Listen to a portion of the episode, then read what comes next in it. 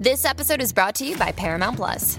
Get in, loser! Mean Girls is now streaming on Paramount Plus. Join Katie Heron as she meets the plastics in Tina Fey's new twist on the modern classic. Get ready for more of the rumors, backstabbing, and jokes you loved from the original movie with some fetch surprises. Rated PG 13. Wear pink and head to ParamountPlus.com to try it free.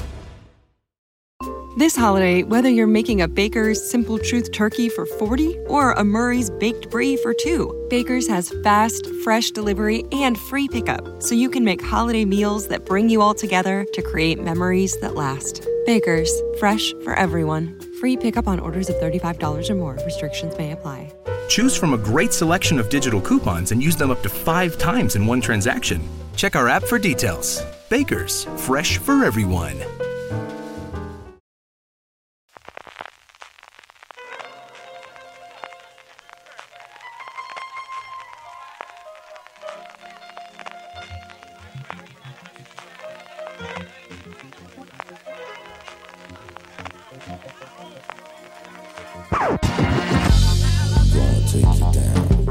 Bienvenidos a Streaming, el programa de fuera de series donde cada semana repasamos y analizamos las novedades y los estrenos más importantes de las diferentes plataformas de streaming, canales de pago y en abierto. En el programa de hoy hablaremos de los Globos de Oro, evidentemente, de las series de Bourne, Seaborn y de Papas, por supuesto que hablaremos de Papas. Además, como cada semana repasaremos las series más vistas por los lectores y oyentes de fuera de series a través de nuestros Power Rankings, donde hay una nueva ganadora en el primer puesto. Y terminaremos con las preguntas que nos envían relacionadas con el mundo de las series. Yo soy CJ Navas y tengo conmigo a Francis 1917 Raval. ¿Cómo estamos, Francis? pues con muchas ganas de Felices ver Reyes. 1917, ¿eh? Sabía yo. Insana pago la, la, tradición. La- campaña de promoción, de luego se la pago yo a los Globos de Oro en España. Sí, sí. ¿eh? Insana tradición está la de los Globos de Oro, que siempre premian la película que aún no se ha estrenado en España. Siempre queda una película por estrenar en los Globos de Oro. A los Oscars también suele quedar una película por estrenar muchas veces. Oye, pues esa es la que gana y normalmente es la que más ganas le tengo. sí, esta insana tradición la de los Globos de Oro. Eh, nada, este año no hemos rajado, hemos sido unos cobardes y ni Ricky Gervais ha hecho posible de que nos quedáramos de madrugada viendo la gala. Lo de la noche de Reyes del 5 de enero ha hecho estragos en nosotros. Yo este año me eso. Mira que le tenía ganas por Ricky Gervais. La de terrorífica. Yo estoy a punto de guardar porque está, es las- el fin de semana de las wildcards de, de fútbol americano y la verdad es que el partido está muy muy interesante. Aguanté la, la primera parte, pero dije, no, al final va a ser durísimo porque si además en Palmo ya va a ser terrorífico. Un 1917 que yo lo tenía fuera del radar hasta que Alberto Rey hizo la presentación, además él, me acuerdo que estuvo en los Globos de Oro en, en Movistar, lo comentaremos todo en la gala, eh, hizo la, la presentación con Sam Mendes además allí en, en Madrid y él habló muy bien de la película. Él, desde luego que nos dijo a nosotros que nos fuimos ahí retirados en Galvez que, que a él le había gustado muchísimo. Tengo muchas, muchas ganas. Tiene, tiene pintaza la peli. Y nada, pues ya estamos aquí de regreso, CJ Streaming, nuevo año de Reyes. No, faltamos ni en Reyes, ¿eh? Qué cumplidores somos. No nos caemos una semana del año. Además que no, además que no. Todas y cada una de las 52 barra 53, dependiendo de cómo pille los, los lunes. Aquí estamos todos los del año. Y empezamos con las noticias. Y pues mira, qué mejor regalo de Reyes que regalarnos Cuéntame cómo pasó. Eh, Cuéntame somos todos, es el nuestro fuera de series live. El 9 de enero, las entradas, como suponíamos Francis, ya están agotadísimas. Eso sí, podéis seguirlo como siempre a través del streaming y de las redes sociales de fuera de series. Lo advertimos, ¿eh? ya lo dijimos cuando anunciamos en live hace un par de semanas. Dijimos, oye, sacad las entradas que si no os vaya a quedar sin ver a Imanol y, y Ana Duato. Pues sí, eh, ya están todas las, entradas repartidas, ya está el aforo completo. Por lo cual, si ya no habéis sacado entrada, que sepáis que ya no podréis disponer de ellas, pero de lo que sí podéis disponer es del streaming que haremos en directo, es de espacio.fundaciontelefónica.com. Desde ahí podréis ver el próximo jueves 9 de enero a las 7 de la tarde el evento en directo, el fuera de series live en directo con Cuéntame. Además, va a haber una sorpresa, hay una sorpresa CJ que ya podemos contar y es que eh, todos los hijos de, Antonio y de Merche van a estar allí en el live con nosotros, eh, van a tener presencia dentro del, evento y, estarán allí con todo el equipo de, fuera de series dentro del FDS Live. Así que nada, una sorpresita que, que añadimos a, a este evento y muchas ganas de que llegue. Nada, si es que ya nos quedan tres días, ya está ahí el live. Estaremos prácticamente toda la familia de fuera de series allí, así que acercaros. Eh, yo comprendo que estando en Liana es complicado que os acerquéis a saludarnos a nosotros o hacernos fotos con vosotros, pero vamos, que estamos allí y que tenemos muchas, muchas ganas de que ocurra este evento. El otro eh, evento, evidentemente, de la semana fueron los Globos de Oro, ya lo hemos nombrado al principio. Eh, a estas alturas del partido, yo creo que todos nuestros oyentes ya conocerán los resultados, pero vamos a repasarlos y, sobre todo, no vamos a dar el resultado de la porra, Francis, porque tanto tú como yo, con, llevados por la emoción, al final no hemos oído ni lo apuntamos en su momento, lo daremos la semana que viene, lo prometemos, eso sí cómo quedó la porra, pero sí un poquito de cómo ha quedado, que igual que ha habido ciertas sorpresas en la parte de cine, sobre todo los grandes fracasos de Netflix, ¿no? Y esa caída, por ejemplo, de The Irishman y ese 1917 que de alguna forma se ha puesto en posición de cabeza en la carrera de los Oscars. En la parte de series, quitando posiblemente el premio de Rami, yo creo que de Rami eh, Youssef, quizás es la única sorpresa de una gala en la que ha premiado a lo que todo el mundo suponía que se iba a premiar en unos semis que tradicionalmente lo que hace es, perdón, unos globos de oro que tradicionalmente lo que intenta es no premiar los semis, pues chico, con Fleabag no era posible. ¿eh? Sí, eh, al final uno, una gala de los Globos de Oro muy previsible, unos premiados muy previsibles. También tengo que decir, porque esto de previsibles puede sonar como negativo, que hayan sido unos malos premios, creo que realmente han reconocido, han premiado a casi de lo mejor eh, que tenían nominado faltaron algunas cosas, ya lo reivindicamos, no estaba Si nos ven, no estaba Watchmen, no estaba alguna de las series o de los actores más importantes que ha dado la televisión este 2019, pero dentro de los que estaban sí que han premiado, sí que han sido premiados al menos los mejores o de los mejores o al menos los que en fuera de series o al menos a ti a mí lo que más nos gustan si, si nos ponemos a acotar. No me ha dado tiempo a escuchar los que dijimos en reparto, el resto sí que lo he escuchado y hemos acertado bastante, sobre todo como yo fui hablando primero y tú luego fuiste cambiando, yo iba acertando más, pero tú muchas de ellas las tenías. Como por ejemplo Succession CJ ganadora del Globo de Oro ya Succession, ¿eh? Y ya se encamina, ya hace rampa para los Emmy del año que viene, bueno, del año que viene, de este año ya, de 2020, que queda mucho, pero oye, ya tienen su Globo de Oro y van a llegar a los Emmy ah, más reforzados, desde luego. Yo creo que es lo que comentaba antes, la tendencia que tienen los 87 personas que votan, que según lo que he oído en los últimos programas son 87 los miembros que actualmente votan del Foreign Press de, Hollywood, eh, tienden o, intentan siempre ser los primeros que premian a alguien, ¿no? Y descubrir la nueva estrella o el nuevo talento y yo creo que en Succession era una cosa clarísima de una serie que ha explotado a nivel de crítica y a nivel de industria en Estados Unidos en esta segunda temporada que se convierte en una de las grandes series que HBO tiene de cara a la tercera temporada, de cara al verano que viene, de cara a los próximos semis y que de alguna forma ellos querían premiar antes de que llegasen los premiados los semis. En los demás en comedia, pues como quitábamos Fleabag, en miniserie esos premios fundamentalmente con Chernobyl, incluido Skarsgård y yo creo que hablamos también en su momento de Patricia Arquette, de la que se hablaba muy bien de, su actuación en The Act, la serie original de, de Hulu en Estados Unidos y quizás la gran sorpresa, como os comentaba antes, era Rami Youssef, la serie de Hulu en Estados Unidos, que aquí trae eh, Starz eh, Play, que quizás es bueno la gran apuesta o, la gran bandera que puede hacer aquí Starz en España para intentar ocupar un hueco, dado que sus grandes series de origen, especialmente Outlander, la tiene Movistar Plus,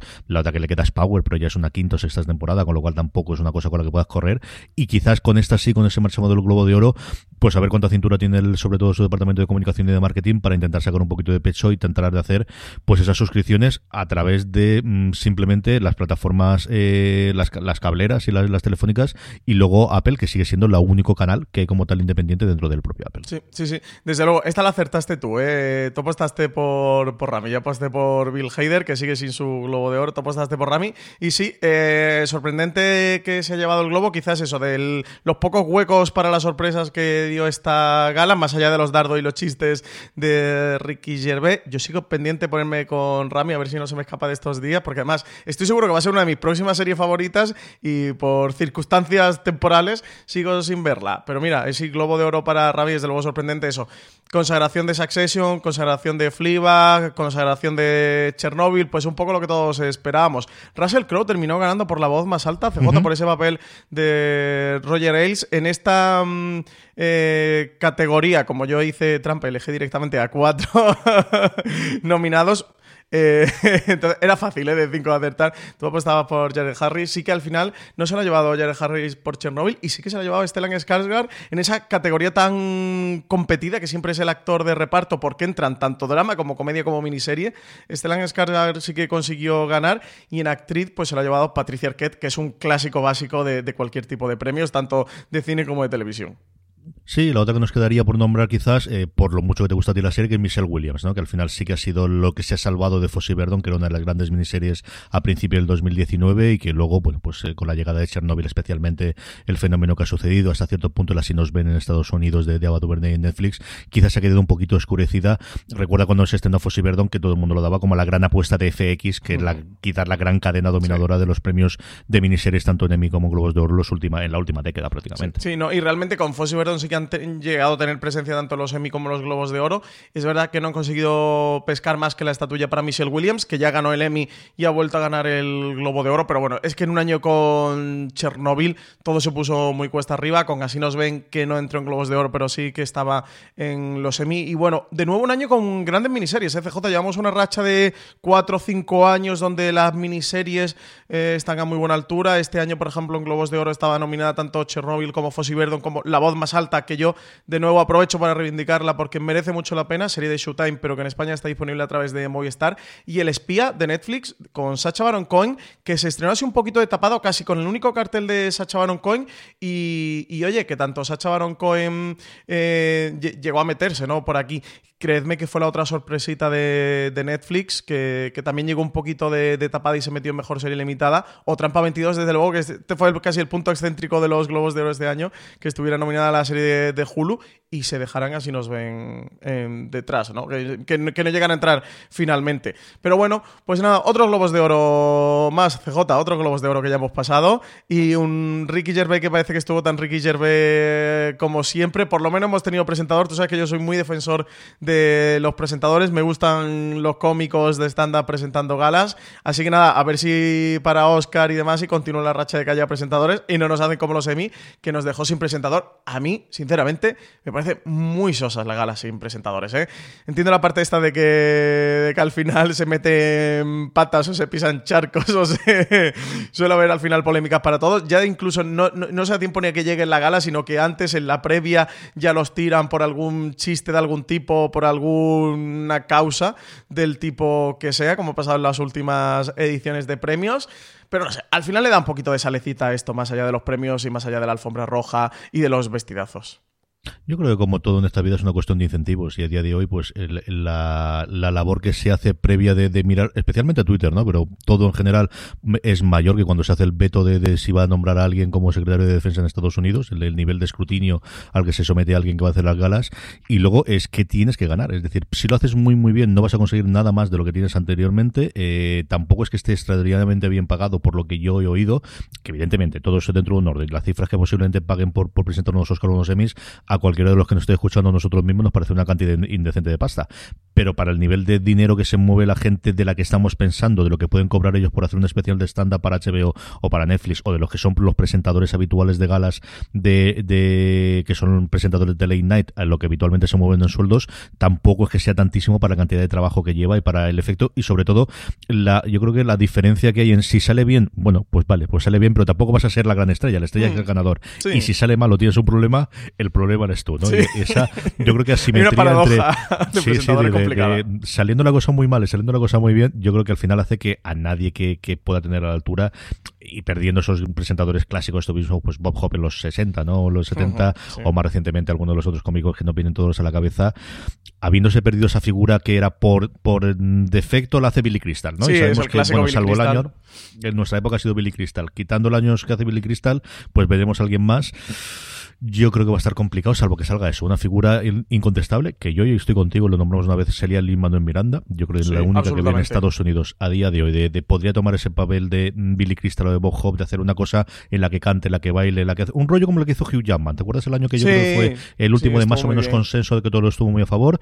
Más tranquilo, evidentemente no el tono de Ricky Gervais, pero yo creo que ese sería alguien que podría hacer eh, de cara sobre todo los Oscars. Y en los semis y los demás, yo creo que los semis tendría que hacerlo Poehler junto con, con, eh, con todos los santos años. O sea, yo eso lo veo más claro que, que lo haga. Pero bueno. A mí me gusta mucho Jimmy Kimmel. ¿eh? yo soy muy pro Jimmy Kimmel porque es el, el hombre showman de Estados Unidos que mm, te hace un poquito de stand-up, que te encaja unos buenos chistes, tiene buen acting porque sabe interpretar, sabe bailar, sabe cantar. Eh, tiene ese punto que a Hugh Jackman le pasa. Hugh Jackman, que, que es un gran actor y, siempre ha destacado por la interpretación, pero canta bastante bien. Bueno, ha hecho muchísimos musicales, baila muy bien.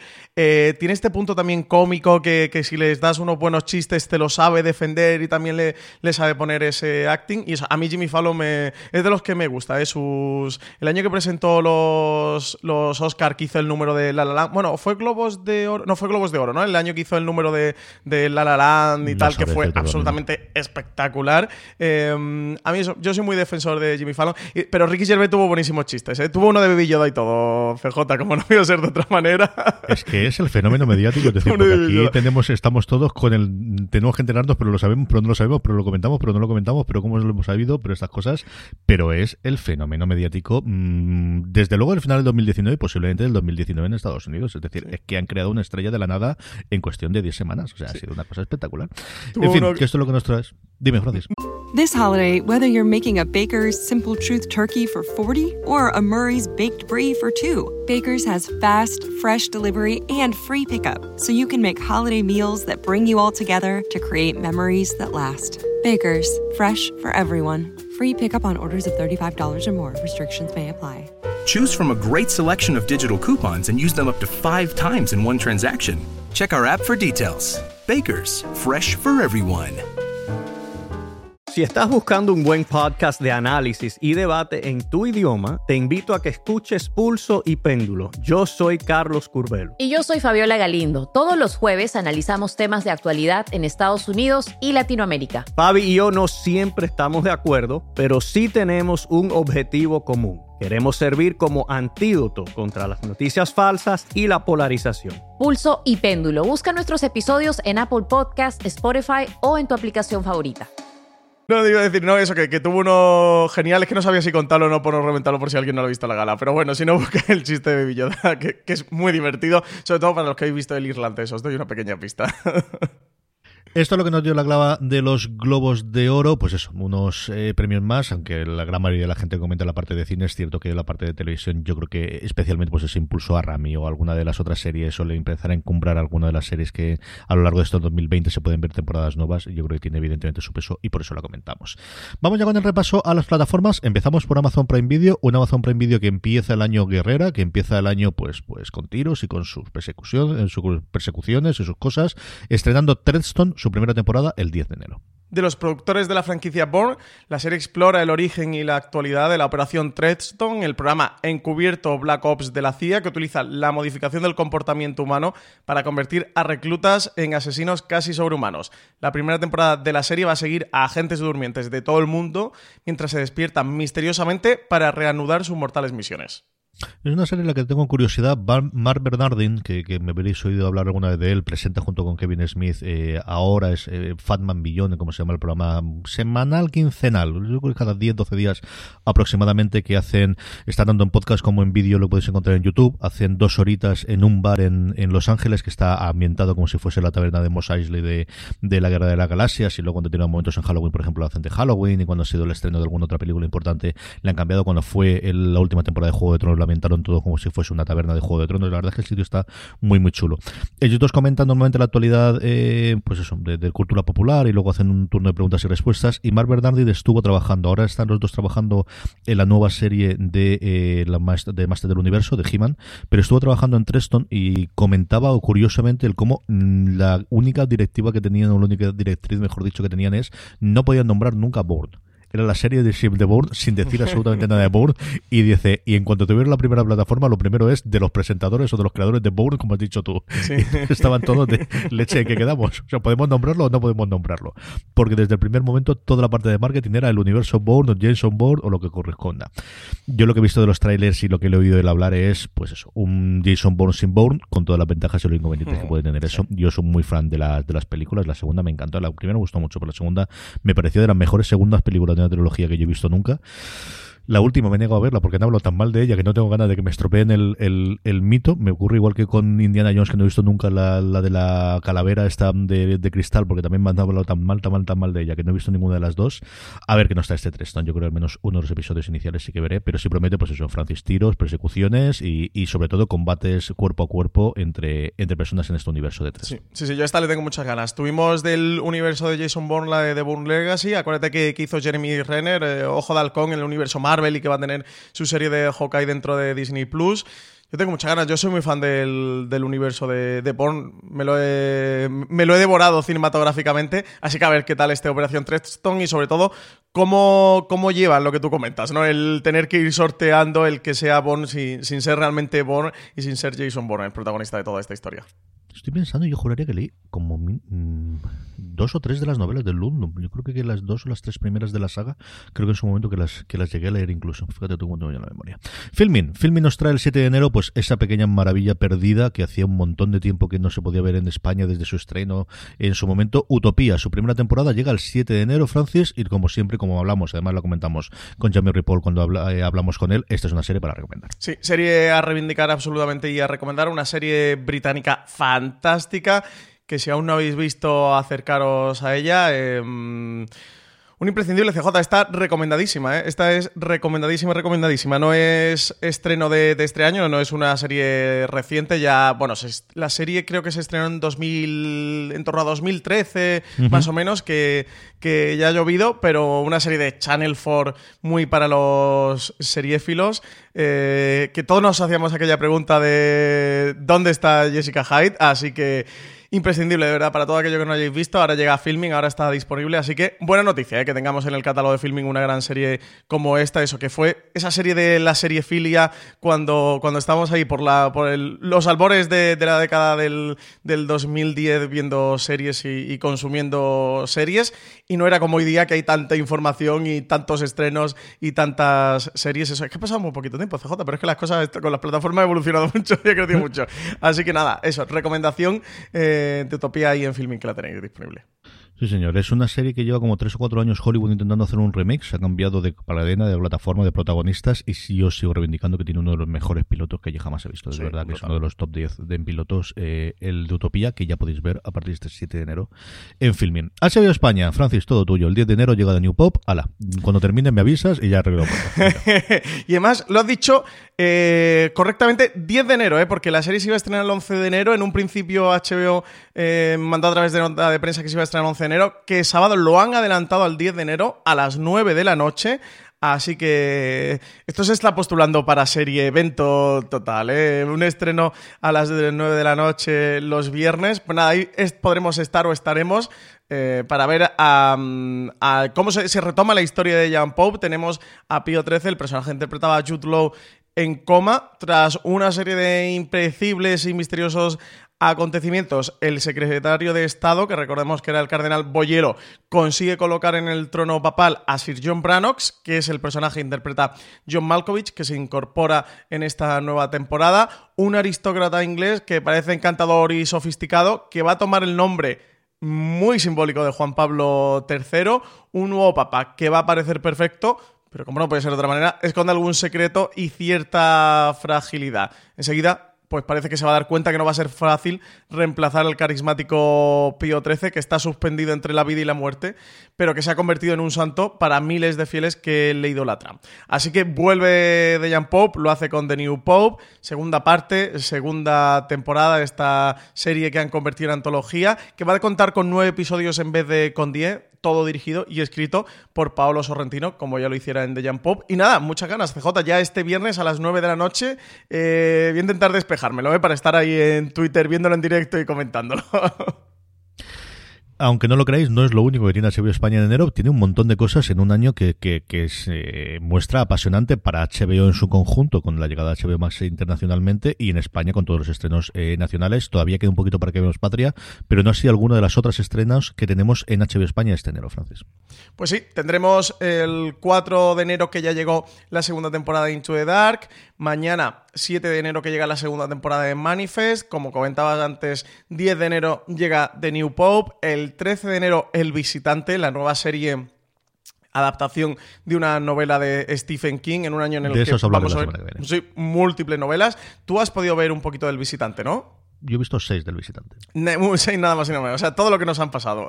Efectivamente. ¿Se puede comentar o no? Que no sé cómo está el tema de embargo. Pues por eso te digo que no sé exactamente ahora cómo estaba y tampoco vamos a tener un problema. Y como Vale. se estrena la semana que viene, la semana que viene la Venga, comentamos. ok, así me pongo yo también con ella. 15 de enero llega quinta temporada de DC Legends of Tomorrow. 20 de enero llega Avenue 5, eh, esta nueva serie protagonizada por Hugh Laurie.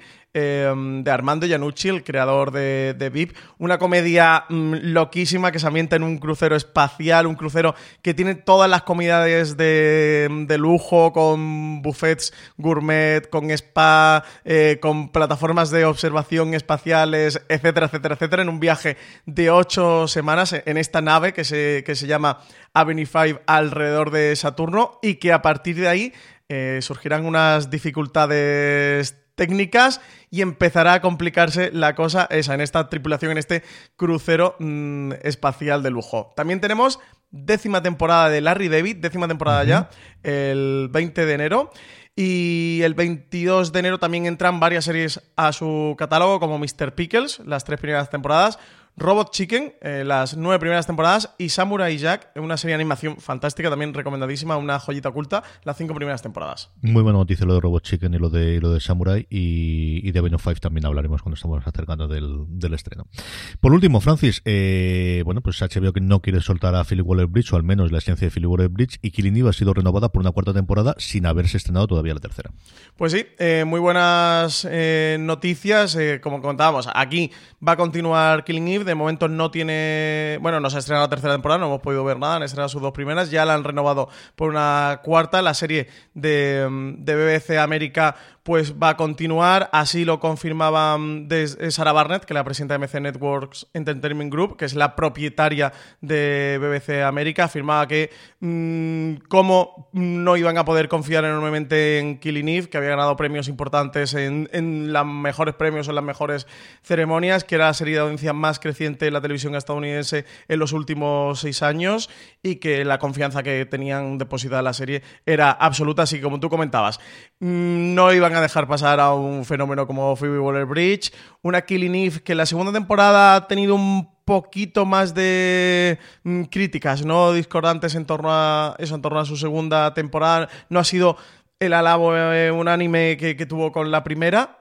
Veremos a ver, tiene pendiente de estrenar una tercera, habrá una cuarta. En HBO tú lo comentabas, Phoebe Waller-Bridge tiene una serie para 2020 y a ver qué tal, qué ocurre, eh, mm, refrendada o ya revalidada si hacía falta, que no hacía eh, por los globos de oro, porque ya en los Emmy fue su, su encumbramiento absoluto y una de las grandes creadoras de serie de televisión, uno de los grandes nombres que desde luego tenemos en la industria y tenemos eso, dentro de los nombres de creadores y guionistas en series de televisión, pues que por aquí sigue, continúa, recordemos que no como showrunner, que ella ejerció como showrunner en la primera temporada, pero ya en la segunda lo soltó, para la tercera temporada está Susan Heathcote como, como showrunner, pero desde luego es la creadora de la serie.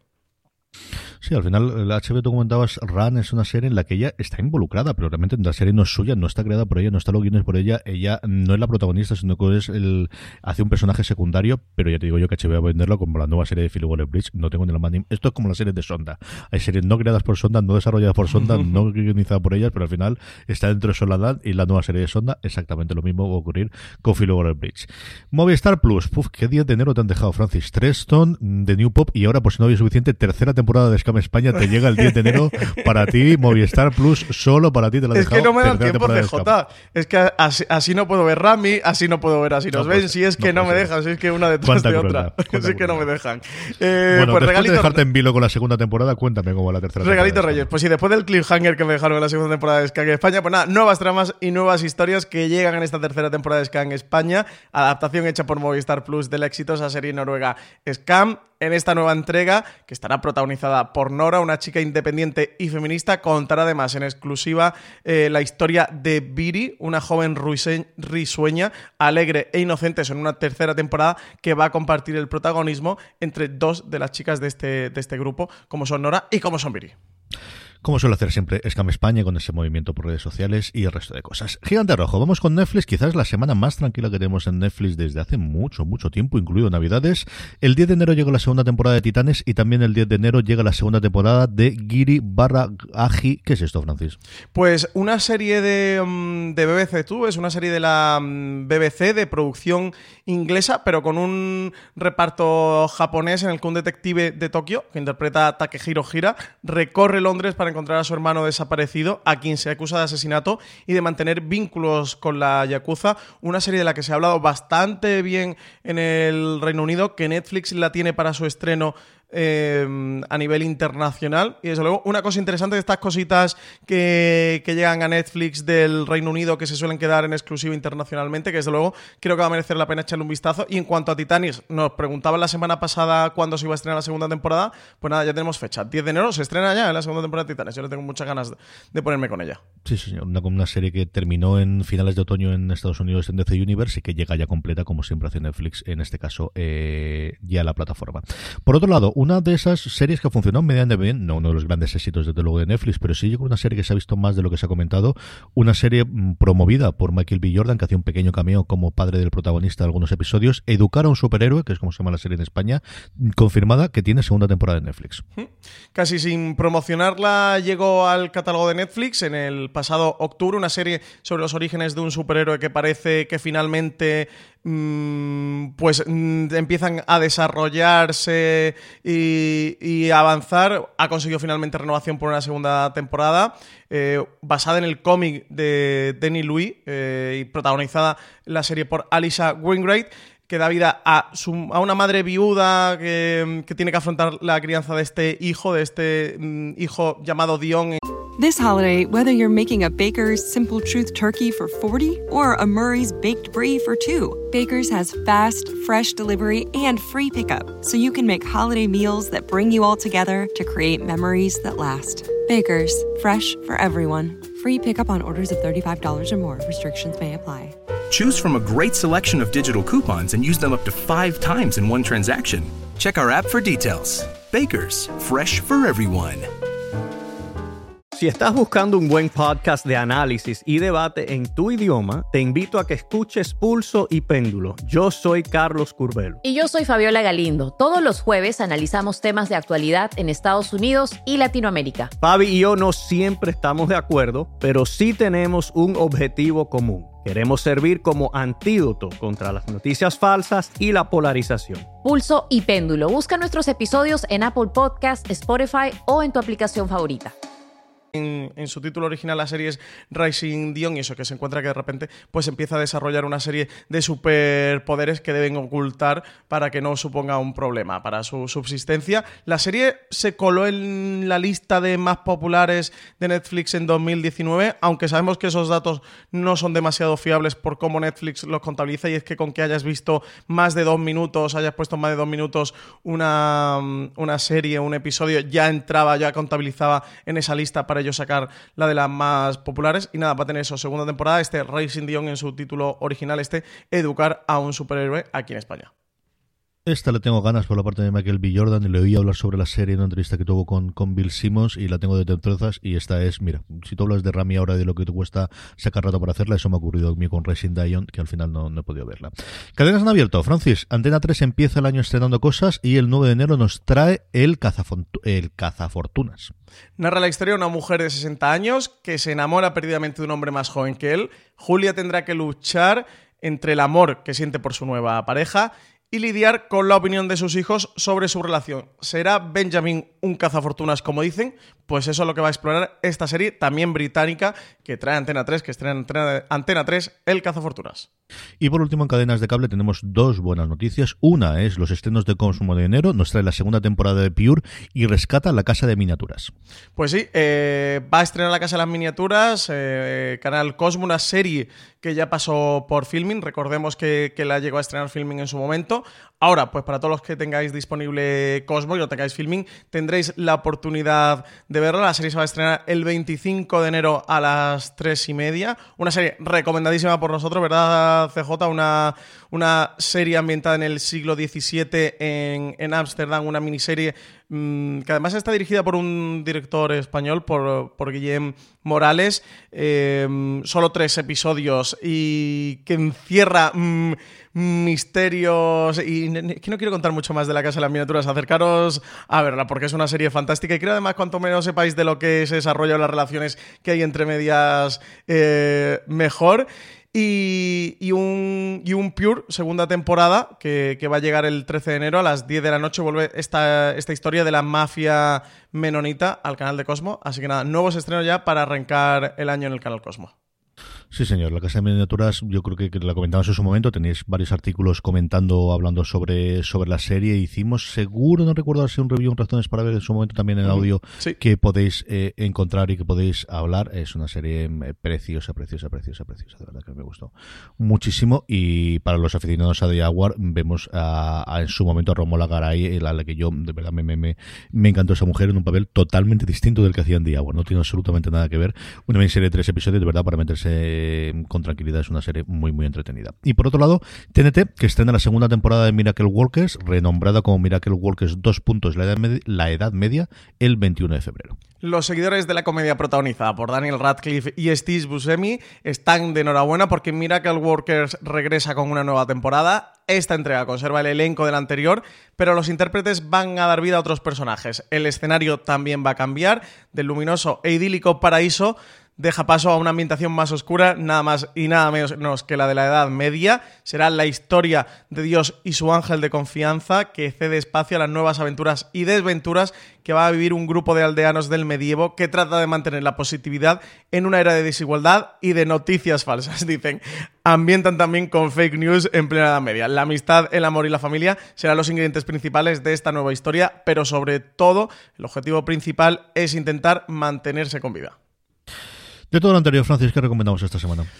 Pues creo esta vez. Como si hubiese falta, como si, hubiese preguntarte.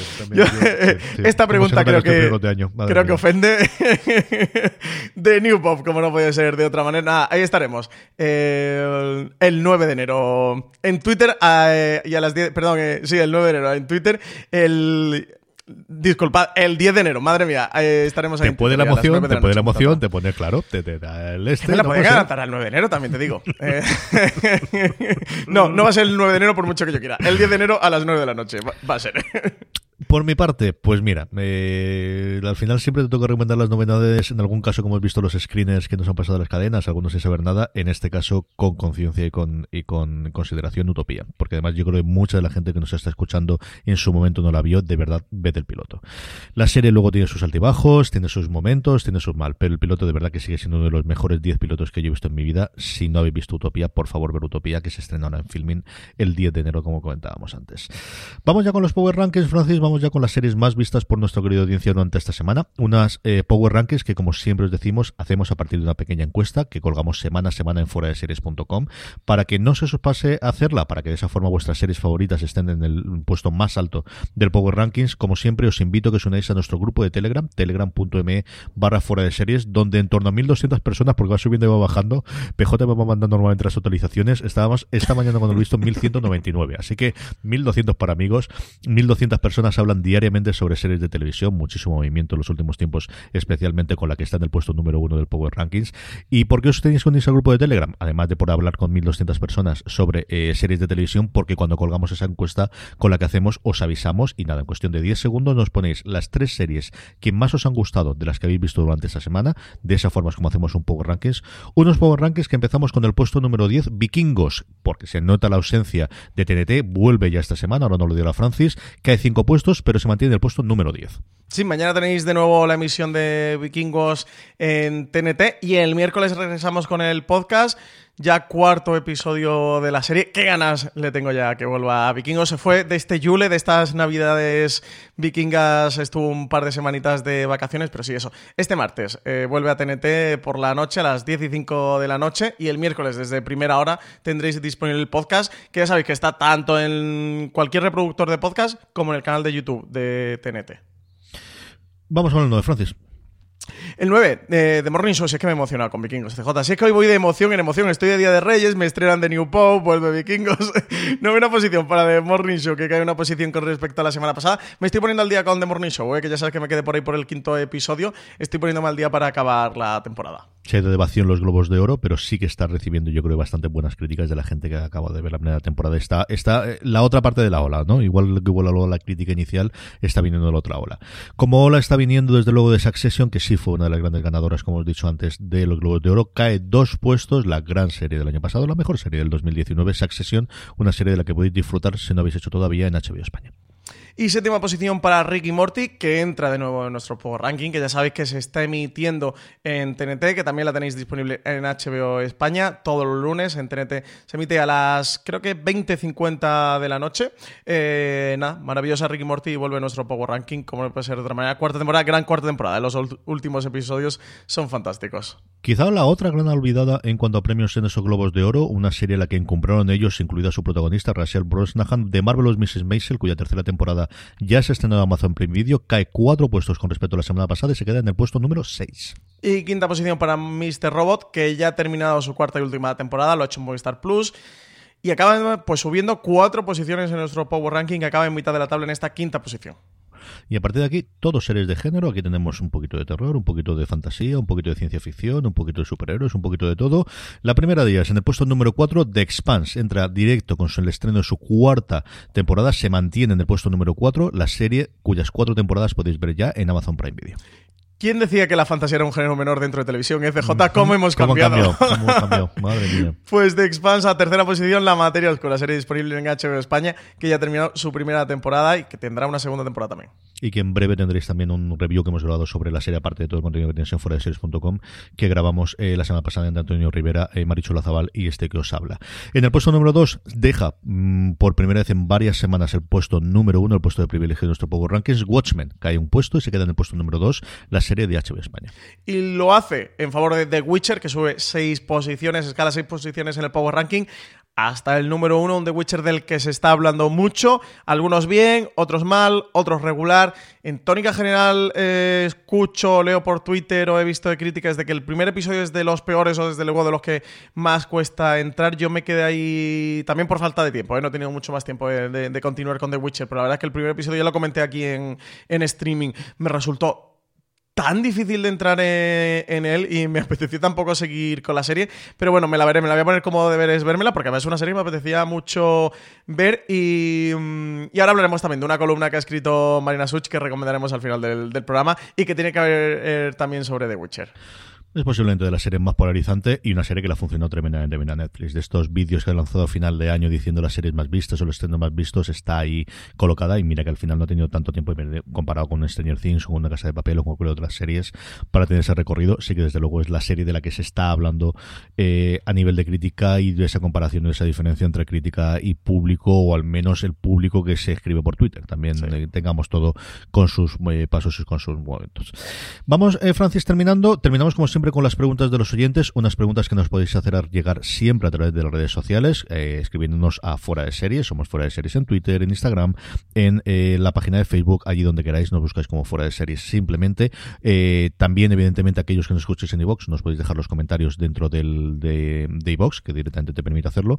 Y por último, nos podéis escribir en esa misma encuesta que os comentaba antes del Power Rankings, además de votar las tres series que más os gustan, siempre os dejamos un pequeño hueco para que nos pongáis cosas cosas como lo que nos hace eh, Julio Parra, por ejemplo, Francis. Pues Julio Parra nos dice, feliz año a todos, muchas gracias por vuestro trabajo. Pues muchas gracias, Julio, igualmente. Feliz año, felices reyes y feliz 2020 en general. Jerónimo Martínez, dime, Francis. No, no, decía que pues sí, que, pues, pues, con muchas felicidades también, que mucho feliz año para Julio, que esto siempre está bien, felicitarse. Más cositas. Jerónimo Martínez nos decía, hola, soy un asiduo oyente del podcast, pero hasta ahora no había encontrado un buen momento para votar porque no soy usuario habitual de Telegram y siempre indicáis que avisáis allí cuando se puede votar.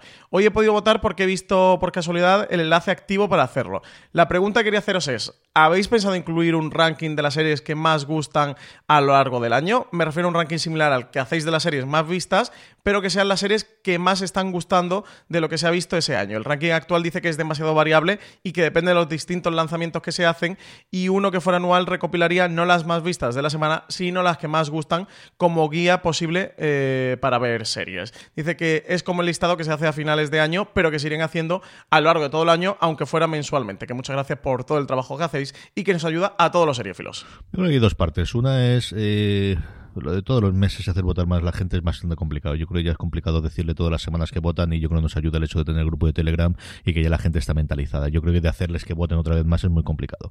Ahí sí es cierto que podríamos intentar hacer algo más, alguna vez lo hemos comentado nosotros con esos datos que tenemos de los Power Rankings, de intentar hacer un ranking de ranking, sabiendo desde el principio, es decir, y aquí me sale mi rama estadística de, que al final uno hizo tres años de estadística de la carrera. Eh, esto tiene la validez que tiene, que para nosotros nos sirve y nos da para comentar y para alguna forma hacer el pulso, pero que no quiere decir ni de lejos que esto sea la verdad absoluta y verdadera.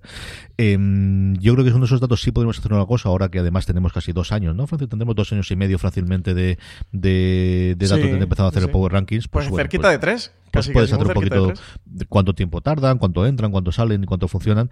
Y luego sí es cierto que yo creo que hicimos el primer año, el, que al final de año, junto con los eh, con los rankings que nosotros hacemos de las mejores series, podemos hacer un exclusivo para, para votar la final. O a, lo mejor a mitad de, años de las mejores series, siempre hacemos dos artículos de las mejores series del año a mitad de, temporada aproximadamente y luego otro a final de año de lo que ha ocurrido. Ahí se podría hacer una votación. Yo lo de votar todos los meses o hacer una cosa de recopilación más, lo veo definitivamente complicadamente. Yo creo eso bastante, bastante complicado. Sí, Pero lo eh, sabemos. Sí, sí, sí. Con el primer año de los Power Ranking sí que sacamos una recopilación. El artículo se titula, por si lo queréis buscar, Un año de fuera de series.com, las series más populares para los lectores. Y lo que hicimos fue elaborar un Power Ranking especial con las series que más se habían votado durante todo ese año. No que hubieran entrado los Power Rankings, sino sobre todas las votaciones de todas las series que teníamos, lo, contabilizamos, hicimos un sistema de puntuación y las colocamos, pusimos las 20 más votadas, que mm, la última estaba en 47 puntos y era de 47 puntos para arriba, que entró en última posición en la zona. El año pasado no lo hicimos, a ver si lo hacemos, lo, hacemos para este. Madre Dios, mi lengua del, Día de Reyes. Eh, tiene el punto complicado de que hay muchas cosas que sumar y hay mucho trabajo y es mucho lío. Así que es verdad interesante hacer como el Power Ranking, no de Power Rankings, CJ, todos los años que hagamos un poquito de resumen anual de, qué ha sido lo más votado eh, más allá del semana a semana. Lo que comenta Jerónimo, es verdad que cada semana pues depende, por ejemplo, Vikingos, ¿no? Esta semana, pues como lleva dos semanas sin haber episodio, evidentemente la gente... This holiday, whether you're making a Baker's Simple Truth turkey for 40 or a Murray's Baked Brie for 2, Baker's has fast, fresh delivery and free pickup, so you can make holiday meals that bring you all together to create memories that last. Baker's, fresh for everyone. Free pickup on orders of $35 or more. Restrictions may apply. Choose from a great selection of digital coupons and use them up to five times in one transaction. Check our app for details. Baker's, fresh for everyone. No ha podido ver un episodio y no la vota. A lo mejor, bueno, pues la vuelvo a votar la semana que viene, pero esta semana no. Pero bueno, también lo que pretendíamos CJ con el Power Ranking, que era, bueno, pues, ver... Eh, en ese momento, cuáles son las que están, eh, de las que se habla. Esa es la idea del Power Ranking. No es las mejores series del año, ni es las series que mejor más, me han marcado, no es qué están viendo exactamente ahora. Y ver cuáles son las que están en ese momento en la conversación. Sí, sí, sí, absolutamente. Y, ese, ese objetivo lo cumple el modelo que tenemos de Power Ranking a día de hoy, que es saber esa semana qué es lo que os estáis viendo, qué es lo que más os gusta, qué es lo que os está interesando, qué es lo que ha llamado vuestra atención de todos los estrenos que hay semana a semana, pero que puedan ser tanto series que se han estrenado esa semana como sea Friends, porque te has vuelto a poner a verla, o sea The Shield, que de hecho nos llegan muchos votos muchas veces, pues mm, perdidos. Y la gente, pues, mm, oyentes o lectores que ahora están viendo viendo perdidos, ¿no? Y, eso, y ese objetivo lo, cumple, así que sí que estamos contentos con el modelo del Power Ranking actual. Entiendo lo que dice eh, Jerónimo, pero casi que sería otra cosa que hiciéramos o que añadiéramos a, a de Series. Sí, porque al final es más la idea de, lo que es el Power Rankings originalmente en, el mundo del deporte, especialmente americano, de cuáles son los equipos que en ese momento están más eh, on fire, más allá de la plantilla de principio de temporada o de lo que se puede planear de este es el mejor equipo que hay, quien está mejor jugando en ese momento es el que suele estar arriba de los Power Rankings, que la idea de, de en este momento, quién está en el en comentario, quién está eh, rindiendo mejor, por así decirlo. ¿no? Esa es la idea que tiene, más allá de qué es lo que recomendamos de lo que se ha estrenado durante este mes, que es quizás más la opinión o que es quizás más una cosa de reflexión de, bueno, ahora que yo lo he visto todo, ¿qué es lo que hay? Aquí en más el, el ansia de esto es lo que he visto esta semana.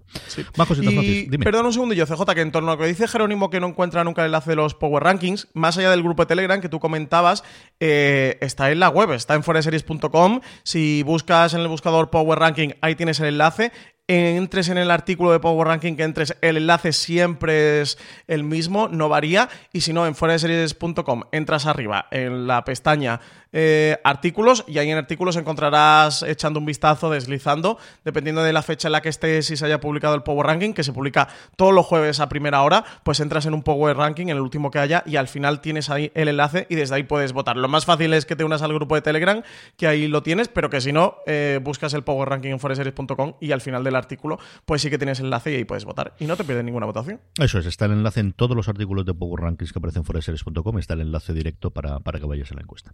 José Francis. Pues el vecino Cleaner nos dice que este año 2020 nos deja una crítica de Marina rindiéndose a Cobra Kai. No pido más. Tú no te lo creerás, pero cuando he leído la parada de PJ, lo primero que es una crítica de Marina riéndose de Cobra Kai. Así que imagínate tú, como lo he visto, que creo que es bastante más factible. Al final, cuanto más la pinchéis, peor va a ser la cosa. Aquí la única forma es que de una forma aleatoria y por el lateral de repente se pusiese a verla, pero va a ser complicado. Va a ser, yo digo yo que va a ser complicado porque yo pues creo que eso está totalmente cerrado en la Marina. ¿eh? Pues sí, sí, sí. Yo, y además, ya cabezonería. Es que no conocéis a Marina, pero a Marina ya le habéis atravesado Cobra Kai. Y yo os digo yo.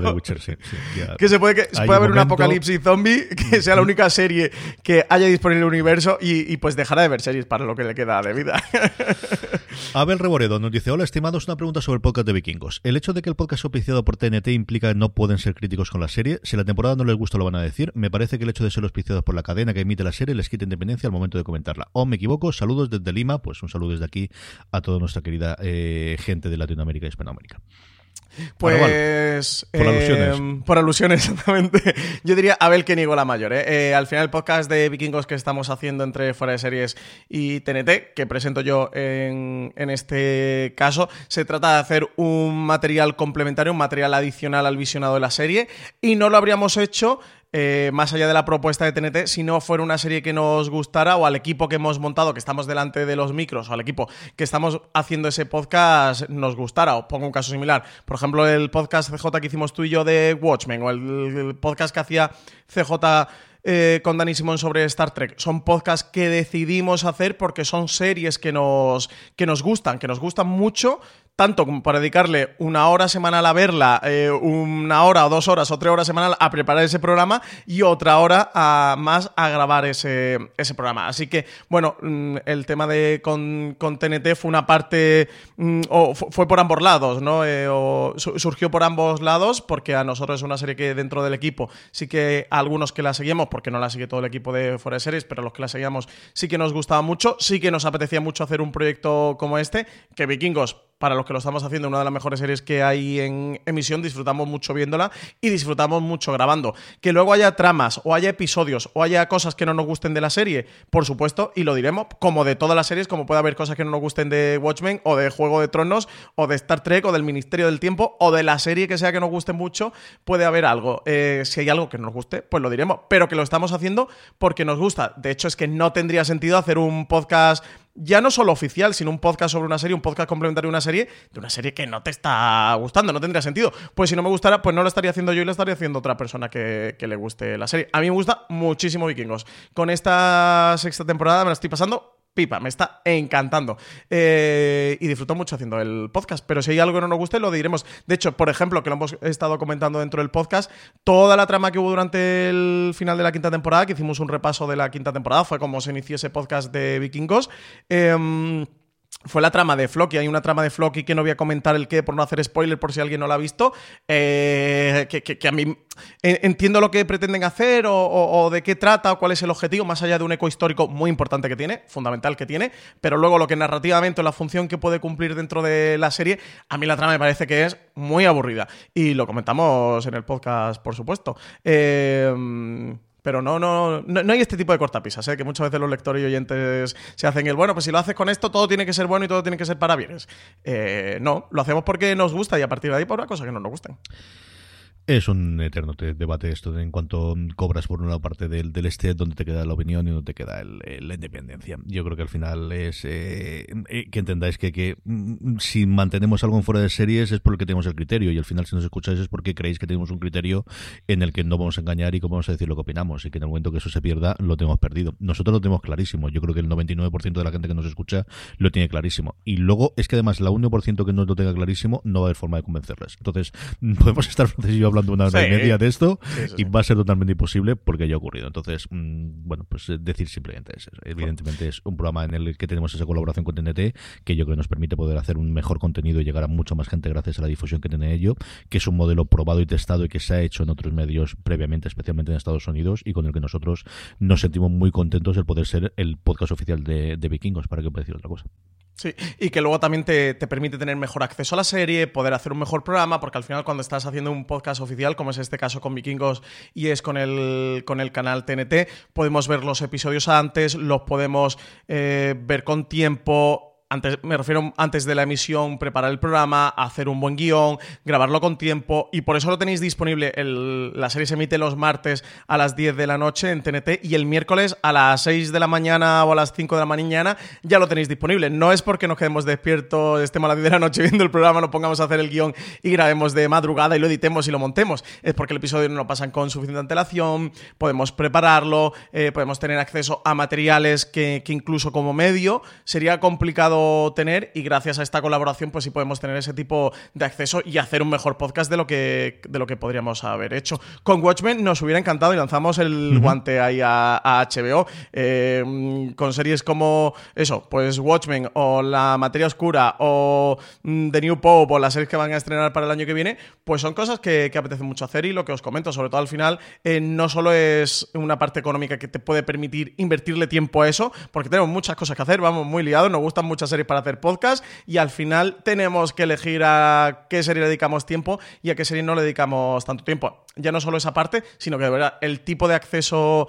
que tienes para, poder trabajar una serie y el material que, al que puedes llegar, pues no es el mismo si eres eso, el podcast oficial de la serie. En este caso, TNT ha decidido hacerlo con un medio como fuera de series, pero que dice CJ. En Estados Unidos también hay muchos casos. Francis, de todo lo que tenemos esta semana en Fuera de Series, vamos recogiendo. Eh, ¿Qué puede encontrar la gente en la cadena de podcast esta semana? Pues tendremos mañana gran angular sobre los Globos de Oro 2020, sobre los premiados, sobre los no premiados, sobre Ricky Gervais, sobre lo que ocurrió en la gala, sobre lo que no ocurrió, sobre esos chistes, sobre esos dardos. Comentaremos el chiste de Yoda de Ricky Gervais. Comentaremos otro chiste que también ha tenido mm, bastante buenos. Ha habido para Greta Thunberg, ha habido para el ecologismo, ha habido para los veganos, ha habido, ha habido para todo el mundo, ha habido para Kevin Hart, el pobre Kevin Hart también ha habido dado, dardos. No hay, premios sí que él. Él mismo se soltó, se soltó un par. Pues eso, como Ricky Hubo repartido para todo el mundo, que, a nadie le falte nada, que es la mejor manera eh, de no discriminar. Eh. A nadie es que para todo el mundo haya, haya reparto. Luego también tendremos el miércoles top de las series más esperadas de 2020 un podcast muy interesante en el que vamos a recopilar todas esas series que os tenéis ya que ir apuntando en, una lista y aquí pendiente en streaming para cuando digamos la fecha de estreno. Y el jueves, por último, review de The Witcher, la serie Netflix, es una de las series más comentadas de las últimas semanas, pues tendrá su review en Fuera de Series. El jueves, como recordamos antes, tenemos también el, streaming en directo de nuestro Fuera de Series Live y en la web tenemos un montón de contenido y mira que era la semana de vacaciones, por donde así lo tenemos. Francis, hemos rescatado tres artículos en concreto, tres artículos barras columnas que comentar. Pues columna el primero de Marina Such, el desprecio del primer capítulo, que comenta, bueno, pues esto que, se ha hablado en torno a, a, The Witcher, que ha sido un tema generalizado que yo os comenté ya aquí también en streaming de lo que me pareció ese primer episodio. Y bueno, pues habla sobre, el, sobre los primeros episodios en, era de, plataformas de mm, por qué las series que se están lanzando con temporada completa no están trabajando, no están elaborando más y mejor pues al final lo que es su carta de presentación, que es el primer episodio, esa primera toma de contacto con un espectador y a raíz de eso habla de, Perdidos y lo que ocurrió con Perdidos, habla también un poquito de, otra serie de Netflix como es Élite, una columna muy interesante, ¿verdad? Pasaros por foreseries.com a verla. También tenemos un artículo de Álvaro Niva muy interesante con su parte de investigación como es Desmontando a la Patrulla Canina, del Deus Ex Máquina al vacío filosófico, de verdad muy interesante el artículo de Álvaro Niva y un gran trabajo que ha hecho detrás de él y por último, artículo de Valentina Morillo, también gran artículo, las cinco temáticas recurrentes en las series que definieron la década de 2010. Este, para seriéfilos cafeteros duros, un artículo de análisis, de este artículo de análisis que hemos hecho de, la década, de lo que nos ha dejado esta década de los 2010 en torno a las series de televisión. Y aquí, pues Valentina Morillo analiza esas cinco temáticas recurrentes, esas cinco temáticas que en torno a las que han girado pues gran parte de las series de televisión durante la década ya pasada. Terminamos dándos un poquito de agendas de la semana que viene o de lo que nos queda de semana, y es que el próximo domingo 12 de enero se da lo Critics Choice Award, que también nos haremos eco el lunes que viene, de eh, los premiados y sobre todo y fundamental es que mañana día 7 empieza el tour de invierno de los TCA, de la Asociación de la Crítica y de la Prensa Americana. Tenemos hasta el día 19, empiezan con Fox, tienen ABC, tienen el día 9 una muy interesante de FX que hay que ver cómo tiene esa integración con Hulu, PBS, NBC Universal, CBS con Showtime 12 y 13 y a partir del 14 todos los canales de cable, supongo que irá HBO, no sé si será Disney Plus, no sé si será Apple TV Plus, nos falta por confirmar algunos de los que vendrán ahí, pero desde luego tendremos muchísimas noticias sobre las plataformas y sobre estas guerras del streaming que desde luego están en su pleno apogeo en este 2020 a partir de este 7 que empieza el tour de invierno y nos haremos eco en fuera de series y también en streaming donde ya hemos terminado este episodio. Tenéis mucho más contenido en la cadena de fuera de series como os comentabas antes, que está disponible en iVoox, en Spotify, en Apple Podcast y en cualquier reproductor que utilicéis. Dejadnos me gustas y comentarios, de verdad que nos vienen muy bien y que nos hacen mucha eh, ilusión que nos lleguen tanto en iVoox como en Apple Podcast. No olvidéis pasaros por nuestra web fuera de series.com donde podéis encontrar mucho más contenido sobre series. Don Francisco Arrabal, hasta la semana que viene. Pues hasta la semana que viene y espero que hayan traído muchos regalos serifilos a todos vosotros oyentes. A todos vosotros, querida audiencia, hasta la semana que viene. Felices Reyes, feliz 2020 y recordad, tened muchísimo cuidado fuera.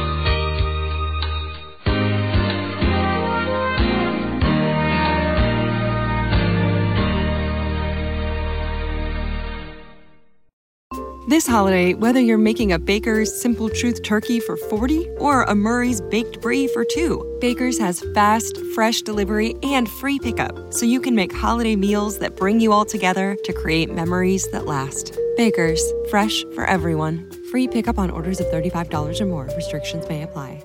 Choose from a great selection of digital coupons and use them up to five times in one transaction. Check our app for details. Baker's, fresh for everyone.